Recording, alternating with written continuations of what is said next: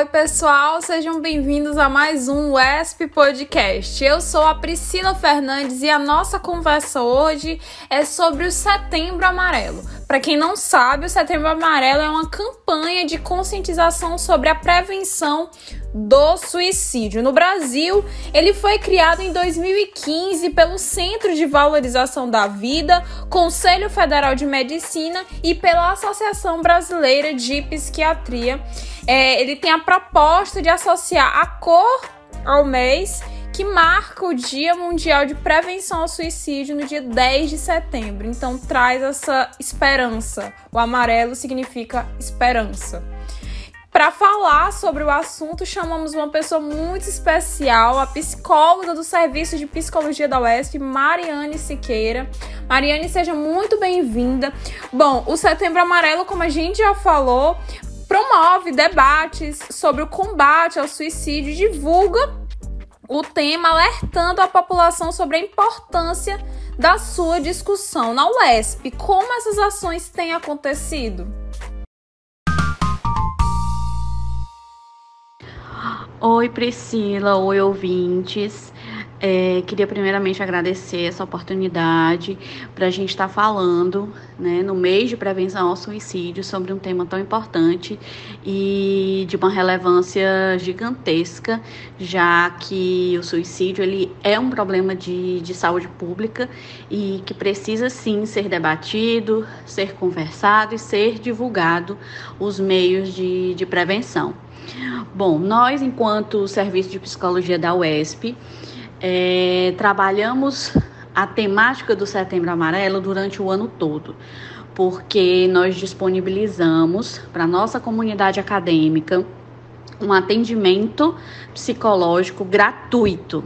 Né? Então, os alunos, aqueles funcionários que sentirem alguma necessidade, né, tiverem é, com algum problema, podem procurar o nosso serviço de psicologia, que oferece dois tipos de atendimento. Nós atualmente estamos trabalhando na modalidade online, através é, do WhatsApp e através de videochamadas. E é, dentro dessas modalidades estão o aconselhamento psicológico, que funciona como um atendimento mais emergencial, né, onde você vai ter direito a, a até três atendimentos e o acompanhamento terapêutico semanal. Dependendo da avaliação do terapeuta, é, a gente vê a possibilidade de fazer esse acompanhamento semanalmente ou até quinzenalmente. A gente sabe que a prevenção e a informação ainda são as melhores formas de combate ao suicídio e aos problemas relacionados à saúde mental. Se alguém precisa de ajuda, por onde começar? É, como eu falei anteriormente, Priscila, a gente precisa entender que falar sobre saúde mental é como falar sobre a saúde do coração, como falar sobre a saúde de alguém que sofre com problemas de diabetes. Então a gente precisa desmistificar né, ainda os muitos tabus que existem é, com relação aos problemas de saúde mental.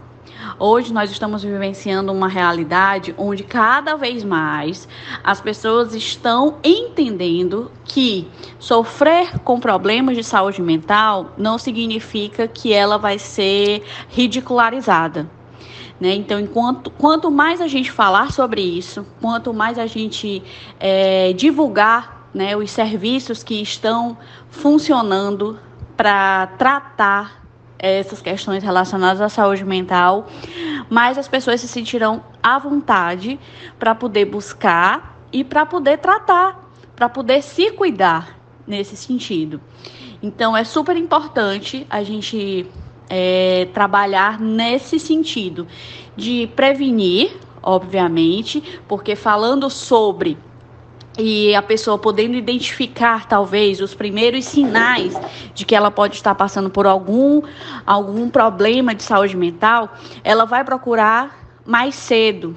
E lógico, quando você procura um tratamento mais cedo, é, o teu processo ele se dá com uma maior é, rapidez, né? Então você sabendo da existência do problema, você pode é, buscar estratégias para tentar resolvê-los.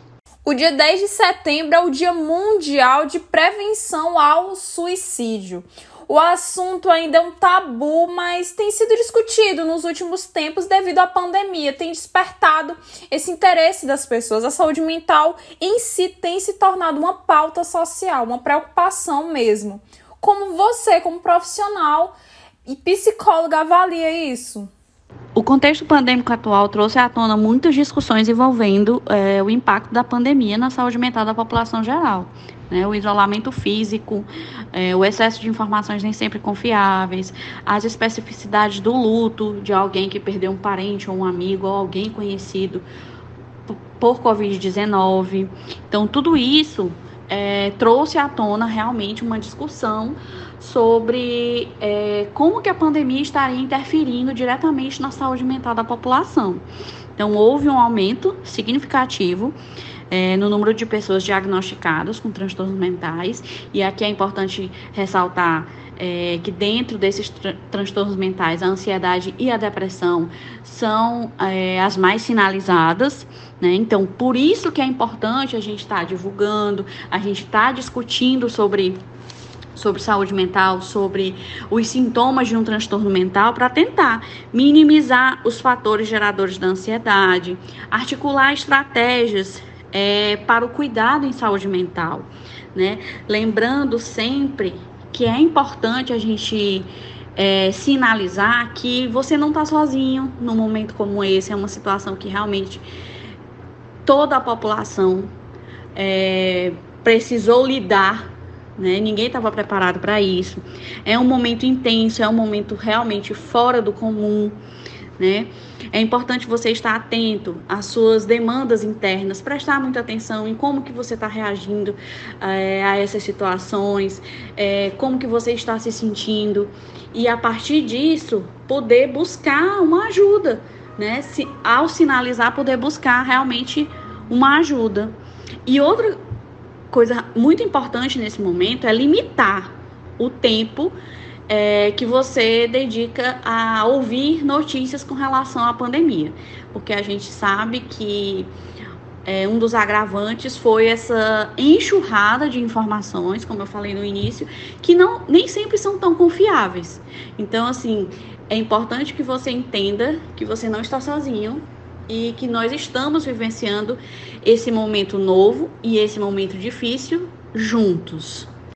Aqui na UESP nós temos o serviço de psicologia, cujo a Mariane atua, pessoal, e está funcionando nesse período. Você pode explicar para os nossos ouvintes como buscar o serviço de psicologia da nossa universidade e quem é que pode procurar esse serviço? Bom, nosso serviço de psicologia ele conta com um acompanhamento psicoterapêutico semanal online e o aconselhamento psicológico também online. É, esses dois serviços eles são dirigidos para a nossa comunidade acadêmica, nossos alunos e funcionários. Eles podem estar buscando é, e solicitando alguns desses serviços através de um link que a gente disponibiliza na nossa página do Instagram, arroba Cervico Psicologia. É, através desse link, você vai preencher um formulário onde a gente vai estar te encaminhando né, para uma lista. E aí, um dos terapeutas que fazem parte da nossa equipe vai entrar em contato e agendar o, o atendimento. E a comunidade em geral, como é que pode buscar ajuda? Quais os principais meios para buscar essa ajuda?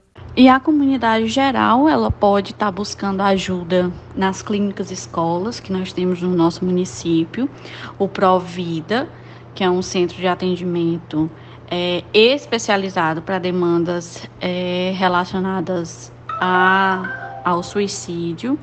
Temos também o CVV, né, que é um trabalho voluntário de escuta, né, através do, do número 188. Além disso, nós temos vários projetos maravilhosos é, aqui em Teresina. Temos a Clínica da Vida, temos os psicólogos de plantão, psicólogos em rede, é, onde eles disponibilizam serviços né, e atendimentos para a população geral.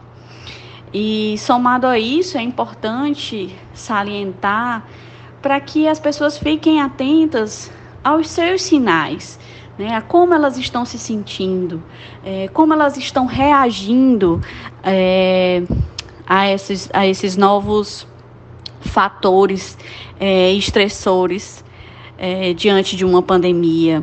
Observem-se, é, falem, conversem sobre isso e busquem ajuda profissional. Queria agradecer muito a oportunidade de estar falando sobre isso e deixo aqui o meu abraço e um grande beijo. Bom, pessoal, muito obrigada, Mariane, muito obrigada a você que nos escuta. Nosso podcast se encerra por aqui e a você que está passando por momentos difíceis, nossa mensagem positiva e de acolhimento que você não está sozinho. Busque ajuda e cuide de você. Até a próxima e tchau.